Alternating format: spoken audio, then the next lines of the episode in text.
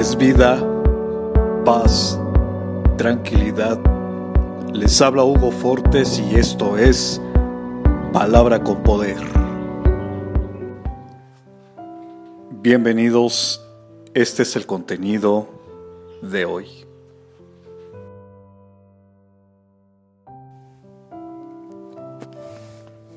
Tal y como en la naturaleza existen ciclos naturales que la llevan a un cambio continuo en nuestra vida espiritual, sucede lo mismo.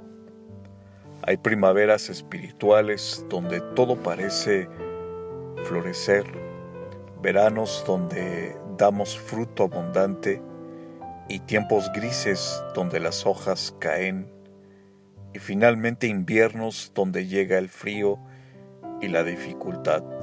Estos tiempos son parte del proceso normal en nuestra vida espiritual. No te desanimes, no te rindas. Lo mejor está por venir.